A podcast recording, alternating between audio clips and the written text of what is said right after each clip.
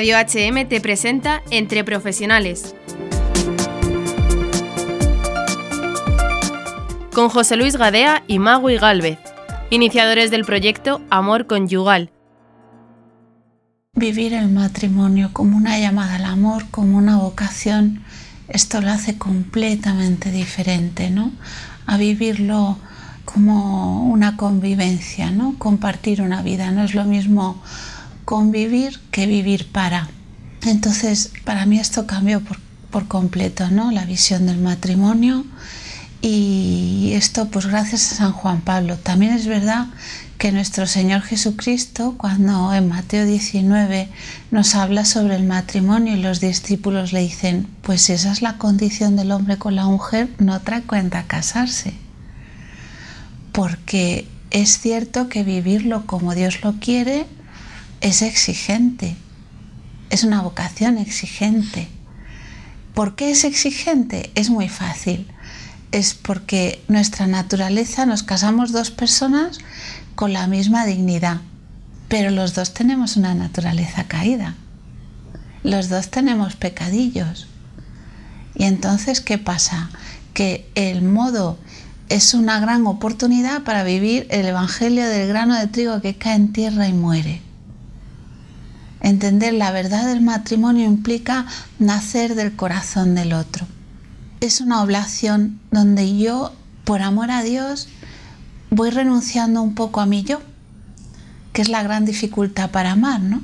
Entonces necesito salir de mí misma, de ese yo egoísta que reclama atención, que reclama constantemente, pues eso, atenciones, para poder darme, ¿no? Cuando respondes al otro, las cosas fallan. Por eso, porque los dos tenemos una naturaleza caída, ¿no? Entonces el, matrimonio sí que es hermoso y sí que es posible gracias a Cristo, aunque es verdad que es costoso. Nadie dice que sea fácil, pero sí es bello y lo hace posible. Él lo hace suave. Esto es como cuando nos dice mi carga es llevadera, ¿no? Y mi yugo es ligero. ¿Por qué? Porque realmente es un modo de esforzarnos, pero con la ayuda de Dios. Esforzarnos por amar, por entender que es necesaria la cruz, pero la cruz como un don, que implica la tarea, ¿no? La tarea de qué? De construir una unidad. Cristo nos pide amarnos con el mismo amor que Él nos amó, que es un amor de comunión. Y es un amor que se entrega hasta el extremo, hasta en los momentos de cruz el matrimonio tiene una cruz. San Juan Pablo II decía, eh, el matrimonio cristiano no se puede llamar matrimonio cristiano si no se asemeja a Cristo, esposo con mayúscula, que se entrega a su esposa por la iglesia. Y esto que he dicho así parece que puede pasar un poco, ah, sí, sí, sí, pero esto es brutal.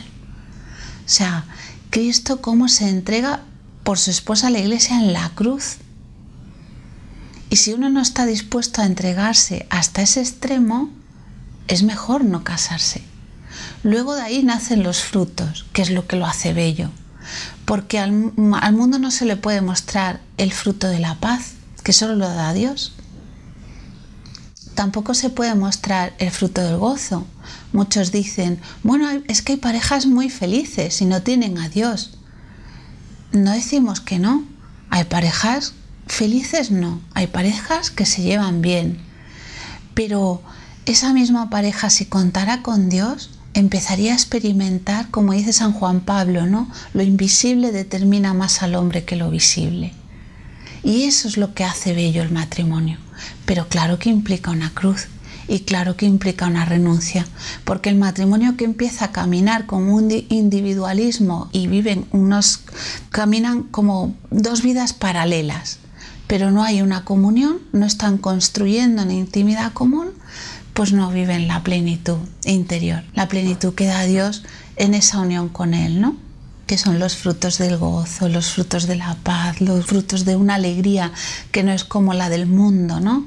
Te llena, te llena y te hace apostar, volver, pues a renunciar en esa naturaleza caída a ese yo tan herido y por eso te ilusiona, porque va experimentando la, la santidad en el matrimonio es poner a Cristo en el centro y que ya no seas tú ni yo, sino que sea Cristo, ¿no?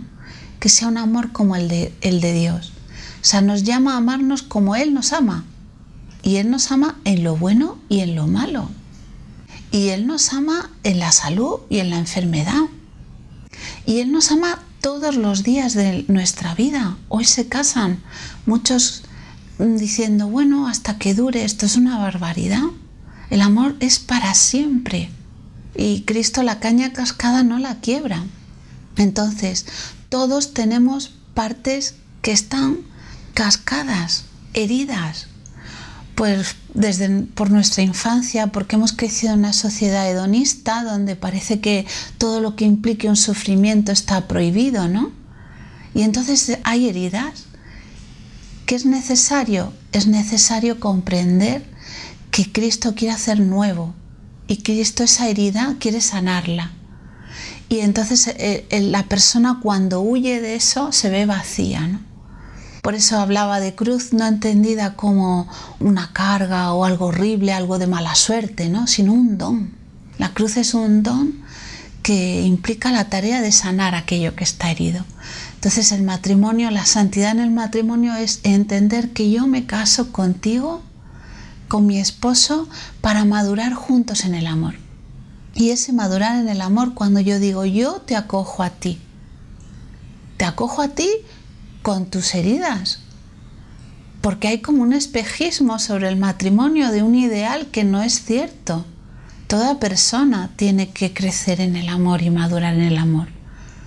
Entonces yo te acojo a ti con tus heridas y juntos nos apoyamos como dos niños pequeños, no exigiéndote, imponiéndote la perfección, sino precisamente la perfección no está en el resultado, sino con el amor con que se construye con esa humildad que te acojo en tu debilidad, como Dios, ¿no? Como Dios lo hace, ¿no? Que Dios sana. ¿Por qué? Porque lo hace suave, porque el amor, como dice San Juan Pablo, genera vida. ¿Y los esposos qué hacen? Aquello que está mal, nos hemos casado, las cosas parece que ahora chocan las diferencias, ahora chocan y se recriminan y se reprochan, ¿no? Y Cristo nos reprocha. Cristo se abaja para elevarnos. Y el matrimonio, el, pues es aprender esa humildad, ¿no? De abajarnos, que el Señor nos eleve juntos, ¿no? ¿Cómo te voy a apoyar? ¿Cómo me voy a hacer más pequeña, ¿no? Para que el Señor nos pueda elevar, para que el Señor pueda elevar nuestro amor, ¿no? Como en las bodas de Cana, lo llegue a convertir en el buen vino, haciendo lo que Él nos dice. Y lo que Él nos dice es ser como niños no podemos llegar a la plenitud del matrimonio siendo soberbios, ¿no? Entonces la santidad, la belleza del matrimonio está en la cruz y en la resurrección de la cruz, como, como esa cruz de Santa Teresita con flores, ¿no? Dando unos frutos y generando una plenitud de verdad, una felicidad de verdad, mm, no un espejismo, ¿no? Bien, entonces la belleza del matrimonio cristiano está en que es un amor auténtico, es un amor que genera vida, y no una vida solo en los hijos, sino vida en el espíritu. Y para generar esta vida hay que renunciar, y esto hay que tenerlo claro. Y, a, a nosotros no nos asusta anunciar esa cruz, puesto que ha sido nuestro medio de salvación gracias a haber vivido esa cruz hemos experimentado la resurrección. Si no nos habríamos quedado siempre en ¿no? el desánimo, el horror. Y no, es una cruz desde Dios, entendiéndola como un don, ¿no? como una misión. ¿no? Vamos a sanar esto, vamos a, a vivir esto con plenitud, ¿no? como Dios lo quiere para nosotros. ¿no? Entonces esa es la belleza del matrimonio, construir juntos un amor de comunión que pasa necesariamente por la cruz. Huir la cruz es una inmadurez que le estás diciendo al amor con mayúscula, no quiero. No quiero porque me asusta un sufrimiento pequeño frente a la grandeza que me prometes después. Y esto es absurdo.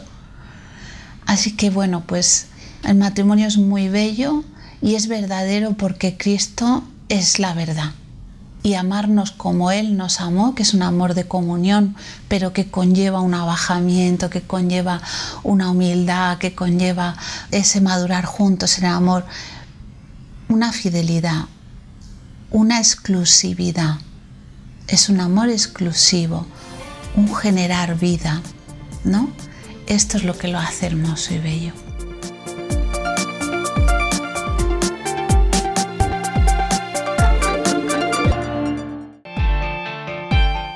Has escuchado el programa de Entre Profesionales, aquí en Radio HM.